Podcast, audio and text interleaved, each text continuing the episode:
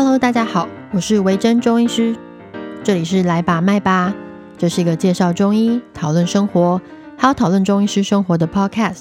让我们来了解中医这个奇妙的行业到底在干嘛。这一集我们来讨论一下关于不孕症的患者子宫内膜厚度的这个问题哦。诶，突然之间这个开头变得很专业的感觉。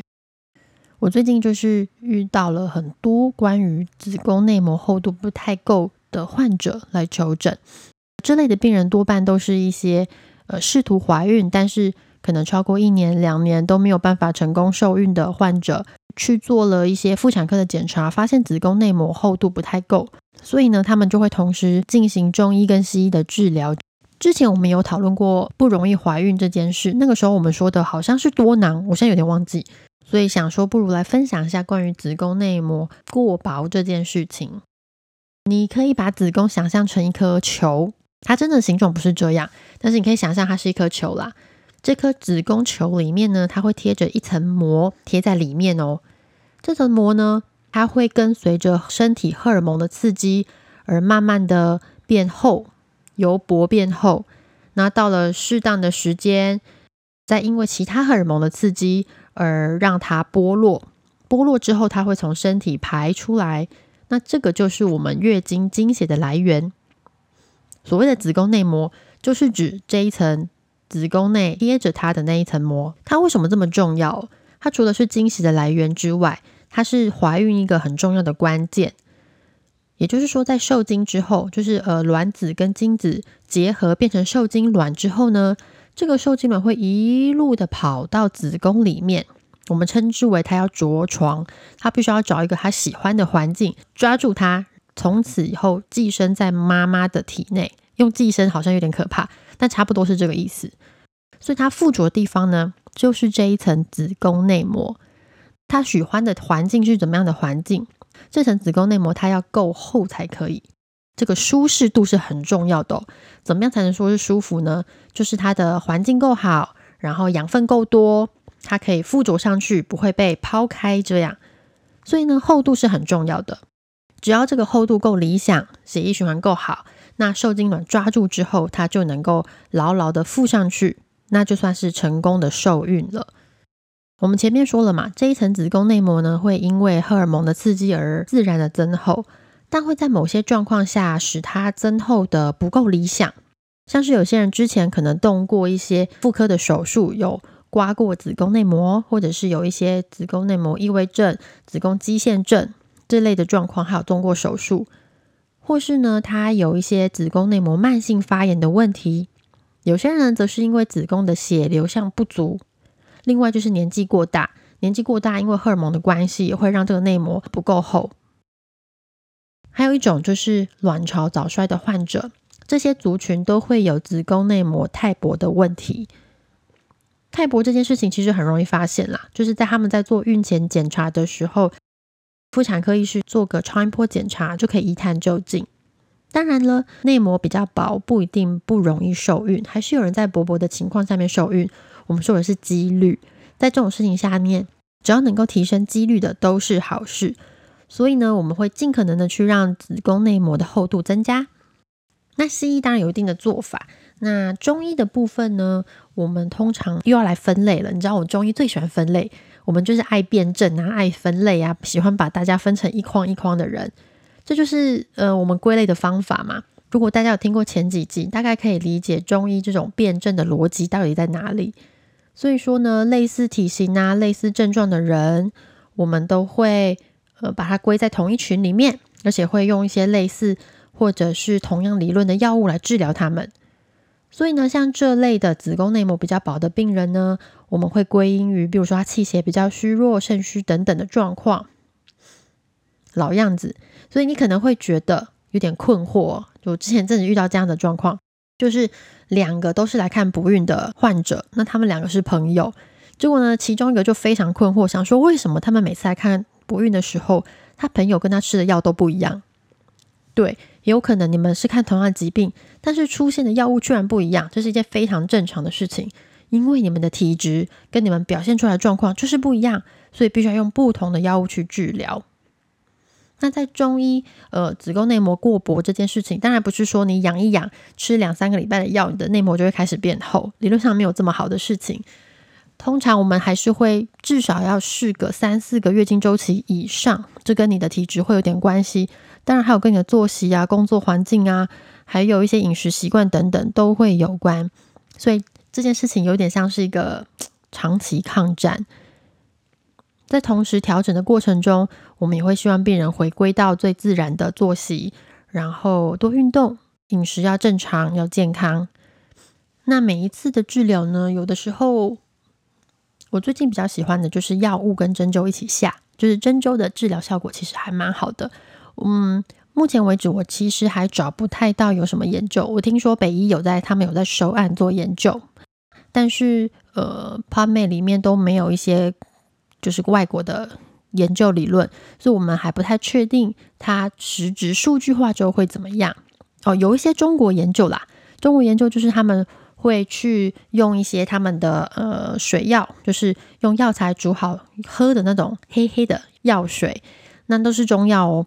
吃完之后呢，他们会去帮你扫超音波，去看治疗了几个周期之后，他们的子宫内膜。有没有变厚啊？或者是他们会去统计她怀孕的几率？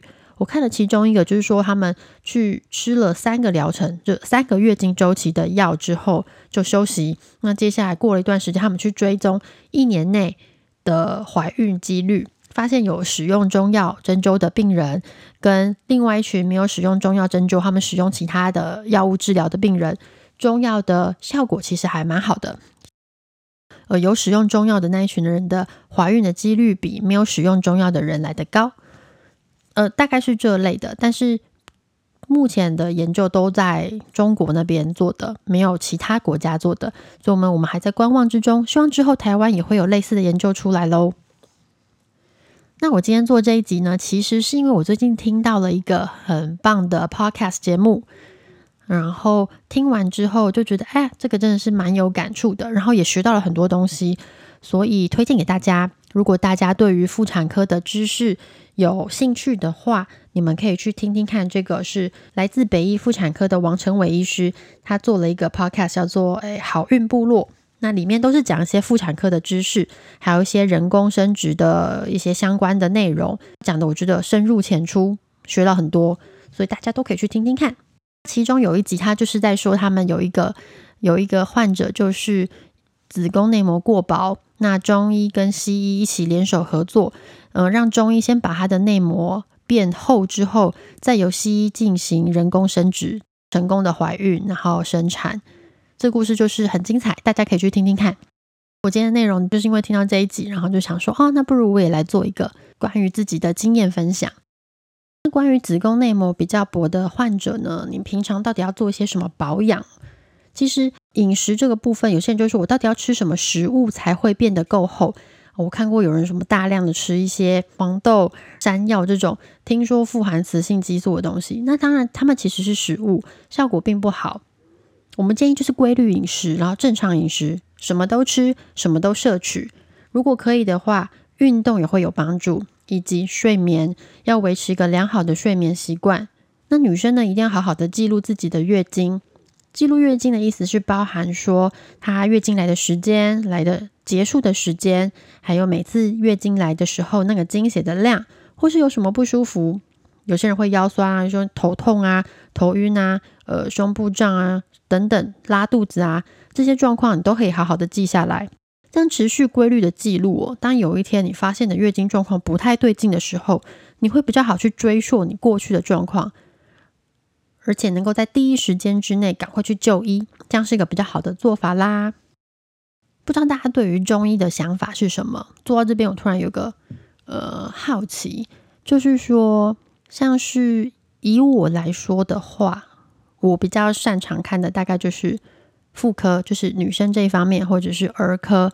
那当然，当然有些针灸啊这些，我们都还是会做嘛。就像是你走进一个中医诊所，你大概就是期待你有任何的疑难杂症都可以丢给他。但每个人都会有一些自己的专长，对不对？这件事情应该是蛮合理的吧？就是说，嗯，有专长之后，他。就是他就是主要看这个东西，他看这个东西最厉害。那十项全能这件事情当然也是有，比如说像是呃加医科，他们就会有广泛的知识。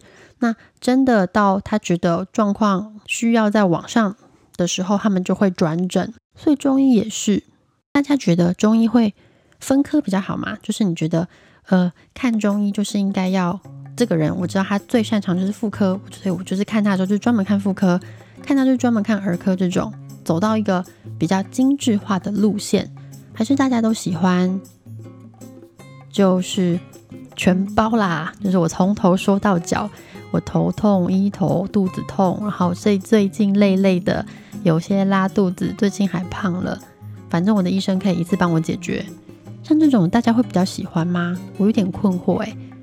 要是你们有任何的意见，欢迎就是在 Podcast 撰写评论那边留言给我。或者是也可以去追踪我的 IG 私讯我，或者直接在上面留言。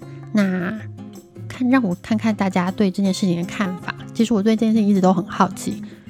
中医是想要走一个分科制，目前为止大家在推广这件事情。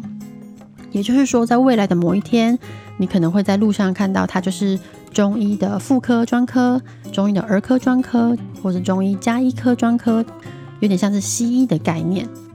有一天可能会到这样的程度，当然这件事情就是众说纷纭，有的人觉得很好，有的人觉得不好，大家都有自己的立场，你好像很难去辩驳说对方是错的，这就是某种信念吧。有些人觉得就是要这样，那真相总是没有真正的对错，就世界上是没有黑跟白啦，它没有这么明明显的分界，通常都是模糊的。有些事情就是你要做了之后。你才能知道问题在哪里，或者是才知道为什么它不可行。诶，人类大概就是这样，有一点点小小的悲惨，但是这大概就是真实。所以，不过我想知道，如果你不是非中医，你就是一个看中医的患者，你会觉得这样子分科比较好吗？对你来说比较方便吗？要是有任何的意见，都欢迎跟我说。那我们这一集大家就到这边，一样有任何问题都可以去 IG 私讯给我。那我之后有机会就可以来回答你的问题，那就谢谢你的收听，我们下次见喽。